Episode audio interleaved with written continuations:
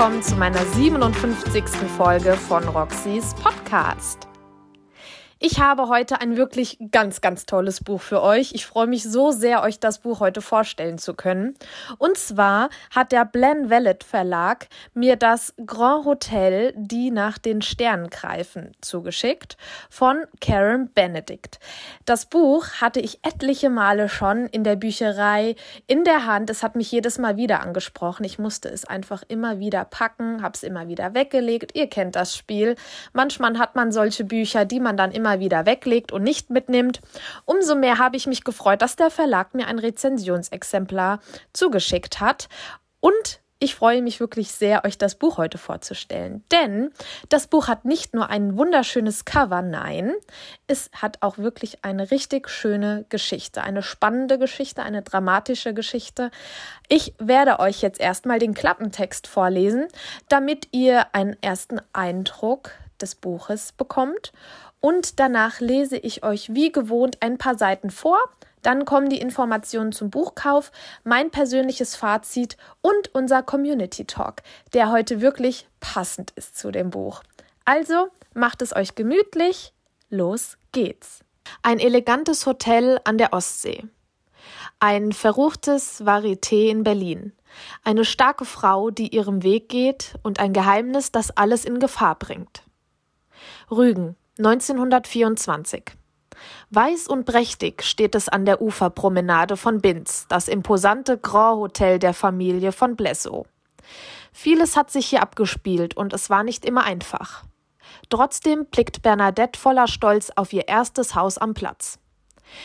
Hier hat sie ihre Kinder großgezogen den ruhigen Alexander, der einmal der Erbe des Grand Hotels sein wird, Josephine, die rebellische Künstlerin, die ihren Weg noch sucht, und den umtriebigen Konstantin, der bereits sein eigenes Hotel, das Astor, in Berlin führt. Alles scheint in bester Ordnung. Natürlich gibt es hier und da Streitigkeiten mit ihrer Tochter, und irgendwas stimmt auch nicht mit dem sonst so fröhlichen Zimmermädchen Marie. Aber all das ist nichts gegen das, was der unangekündigte Besuch eines Mannes auslösen könnte, der Bernadette damit droht, ihr dunkelstes Geheimnis aufzudecken. Das war der Klappentext und ihr merkt schon, hier ist einiges los in dem Buch. Mit diesem Buch werdet ihr einige Lesestunden am Stück verbringen müssen, denn ihr werdet es nicht aus der Hand legen können. Es passiert ständig was, es wird wirklich von Seite zu Seite spannender und man möchte einfach wissen, was steckt denn hinter alledem. Ich werde euch jetzt erstmal ein paar Seiten aus dem Buch vorlesen. Macht es euch erneut gemütlich oder ihr bleibt weiterhin so sitzen, wie ihr es euch eben gemütlich gemacht habt und genießt es. Los geht's. Prolog. Ich bin meinen Weg gegangen, und niemand außer mir kann beurteilen, wie tief die Schlaglöcher waren, die ihn prägten. Zitat von Bernadette von Plessow. Ich muss etwa fünf, vielleicht auch sechs Jahre alt gewesen sein, als ich für mich festlegte, was ich im Leben unbedingt einmal werden wollte. Schön und reich.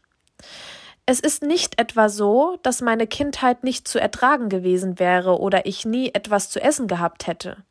Und im Gegensatz zu anderen Kindern mein, meines Alters hatte ich durch den Beruf meines Vaters wenigstens immer ein paar Schuhe, die mir passten, meinen Füßen genug Platz boten und diese sogar noch wärmten.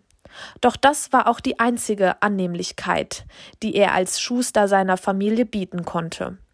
Jeder einzelne Pfennig, den er mit seinem Handwerk verdiente, war dringend vonnöten, um uns fünf Kinder, meine Mutter und auch sich selbst durchzubringen.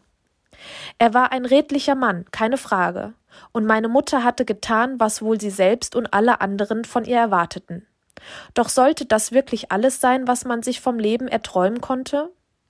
Breite Hüften von den vielen Geburten und am Ende einer jeder Woche nur die erschöpfte Erleichterung, alle durchgebracht zu haben? Ich bin die älteste von uns Geschwistern, und immer wieder habe ich mir in meiner Kindheit anhören dürfen, die Schönheit von meiner Mutter geerbt zu haben. Ich nahm dieses vermeintliche Kompliment mit gemischten Gefühlen an, denn ich konnte mir nie vorstellen, dass die Frau, die ich außer an den Feiertagen immer nur in einem Arbeitskittel gesehen hatte, jemals so etwas wie eine Schönheit gewesen sein sollte.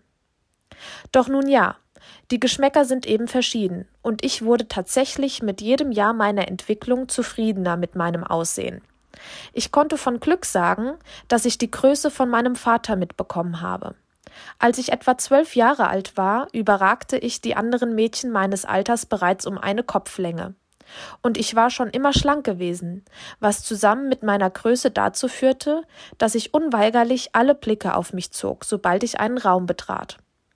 Gewiss wäre es schicker gewesen, diesen Umstand mit Zurückhaltung zu begegnen. Doch danach stand mir nicht der Sinn. Ja, ich gebe es zu. Ich genoss die Aufmerksamkeit, wann immer sie mir zuteil wurde. Und ich wusste, dass es genau dieses Aussehen und der mich umgebende Hauch von Arroganz waren, die Karl von Blesso auf mich aufmerksam werden ließ.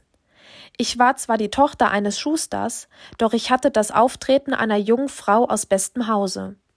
Und niemand wäre auch nur auf die Idee gekommen, dass ich mich mit jemanden anders als einem reichen, mir ebenbürtigen Mann abgeben würde. Ich strahlte aus, dass man mir etwas bieten müsste, und Karl von Blesso fühlte sich dieser Aufgabe offenbar gewachsen. Ich wusste nach unserem ersten Tanz, dass ich ihn dazu bringen würde, mir einen Heiratsantrag zu machen und dass aus der Tochter eines einfachen Schusters die Freifrau Bernadette von Blesso würde. Ich war damals 18 und teilte mir mit einer anderen jungen Frau, die ebenfalls als Lehrling in der Schneiderei arbeitete, ein Zimmer bei einer Witwe, der Schwester unseres Lehrers. Nur eine Woche nachdem ich Karl kennengelernt hatte, legte ich meine Prüfung zur Schneiderin ab.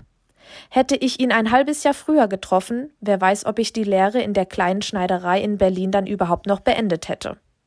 Meine Eltern und Geschwister hat Karl nie kennengelernt. Ich ließ alles hinter mir, vor allem den Provi provinziellen Mief Bad Harzburgs, wo ich aufgewachsen war und bis zum Antritt meiner Lehre gelebt hatte. Eine Weile schrieb ich noch Briefe und hielt den Kontakt, bis ich auch das einschlafen ließ.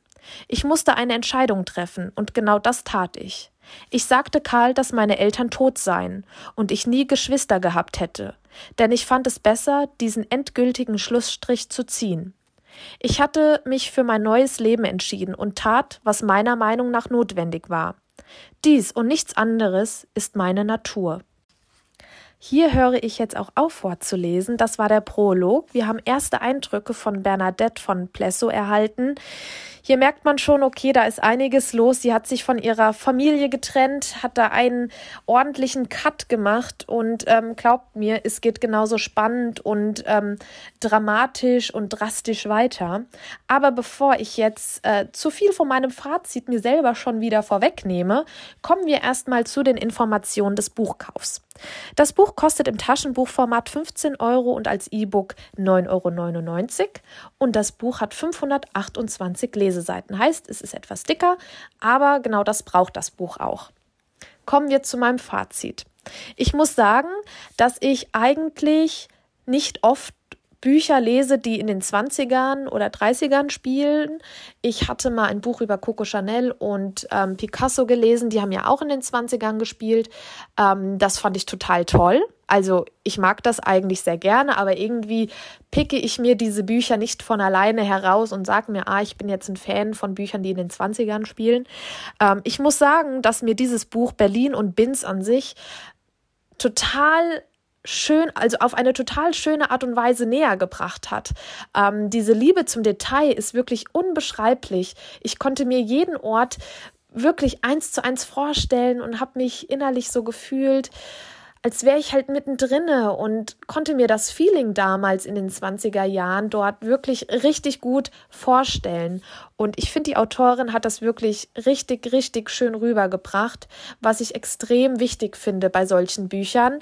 Ähm, bei solchen Büchern, wo man jetzt nicht sagen kann, okay, ähm, das habe ich selber miterlebt oder ich kann mich reinversetzen, ähm, das ist ein ganz, ganz großer Pluspunkt. Und ich muss sagen, ich habe mich total in die Protagonistin Bernadette verliebt. Ähm, sie ist eine total starke Frau, ähm, eine Kämpferin. Das finde ich immer total toll, wenn Bücher starke Frauen mit einbinden und beinhalten. Das ist wirklich sehr, sehr schön.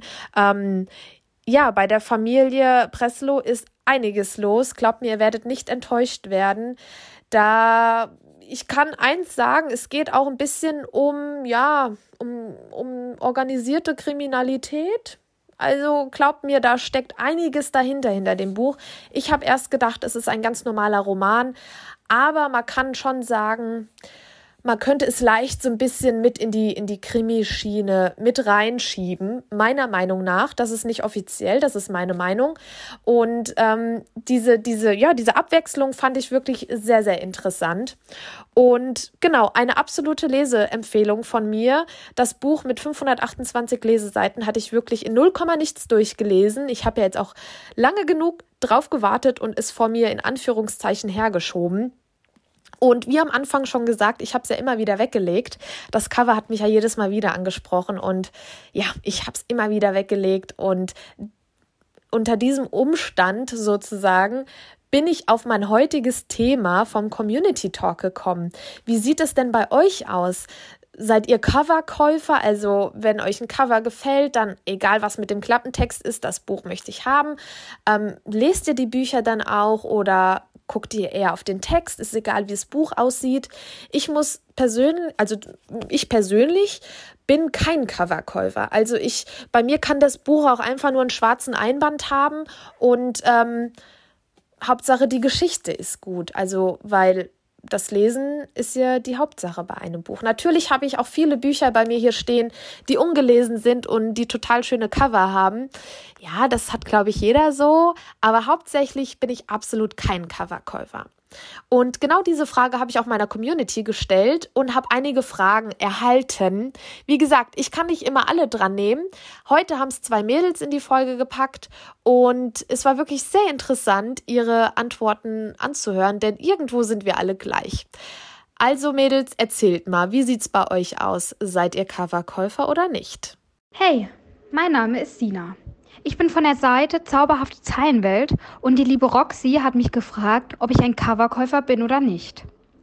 Leider muss ich sagen, dass ich ein sehr großer Coverkäufer bin und ich zuerst immer auf das Cover achte, bevor ich mir den Klappentext durchlese.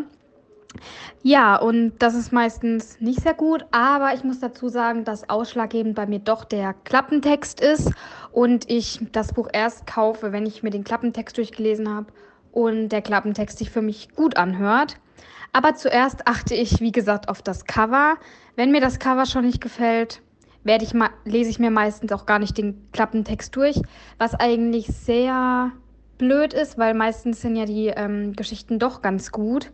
Aber meistens hört man ja auch die Bücher zuerst durch Instagram oder durch ähm, YouTube und da hört man ja meistens den Klappentext vorm Cover. Aber zuerst spricht mich auf jeden Fall das Cover an. Also eigentlich bin ich so ein halber Coverkäufer, weil ich ausschlaggebend bei mir wirklich ähm, der Klappentext ist. Genau. Dann bedanke ich mich fürs Zuhören und natürlich auch dir, liebe Roxy, dass du mich für deinen Podcast herausgesucht hast. Und ich wünsche euch ganz viel Spaß noch beim Weiter Zuhören. Und ja, schönen Tag noch. Hey, mein Name ist Anka von Buklava Anka. Und deine Frage hat mich tatsächlich kurz zum Nachdenken angeregt. Und ich bin zu dem Entschluss gekommen, dass ich leider kein ausschließlicher Coverkäufer bin, sondern eher der Klappentextleser.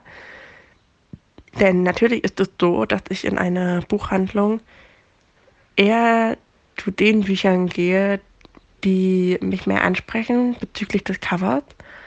Allerdings lese ich auch immer den Klappentext und befasse mich mit dem Inhalt. Denn Bücher sind tatsächlich meine Lieblingsstücke. Und wenn ich sie im Regal stehen habe, dann müssen sie zum einen natürlich ein schönes Cover haben, damit sie mir gefallen. Auch beim Lesen ist das sehr wichtig. Aber ich habe zu viel Angst, dass wenn ich mal nur ein Buch kaufen würde, weil mir das Cover gefällt und mal gar nicht den Inhalt lesen würde oder den Klappentext, dann habe ich einfach zu viel Angst davor, dass mich das Buch enttäuscht. Denn, und das ist meine persönliche Meinung, wenn mir zwar ein Cover gefällt, aber der Inhalt nicht, dann hat das Cover auf mich leider nicht mehr die Wirkung wie davor. Und dann steht es leider in meinem Regal, ohne dass ich Freude daran habe. Und um das zu vermeiden, bin ich ein Klappentextleser.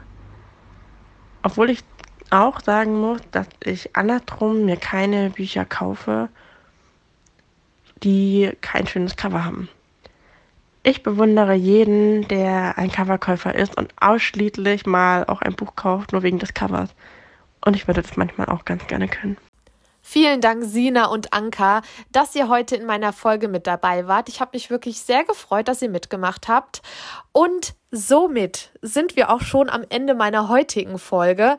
Es hat mir eine Menge Spaß gemacht, über das Buch Das Grau Hotel, die nach den Sternen greifen, zu sprechen. Es ist wirklich ein, irgendwie ist es ein besonderes Buch für mich, weil ich es einfach so oft wieder hingelegt habe. Und jedes Mal, wenn ich in einem Buch in einem Buchladen war, in einer Buchhandlung war, ich hatte es wirklich jedes Mal in der Hand und habe es immer wieder weggelegt. Ich weiß nicht, was mich da geritten hat.